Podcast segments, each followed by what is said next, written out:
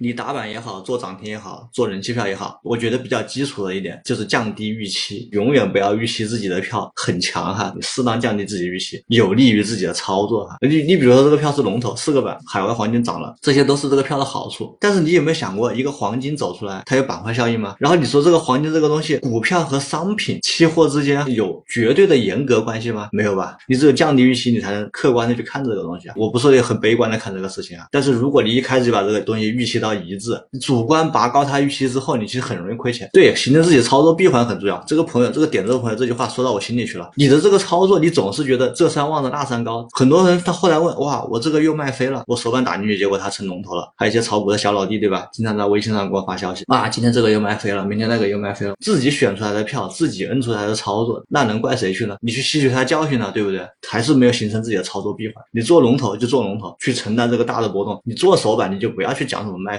就形成自己的操作闭环哈。如果说你的这个还很迷茫，或者你没有定模式，你把这句话记下来，贴你电脑上。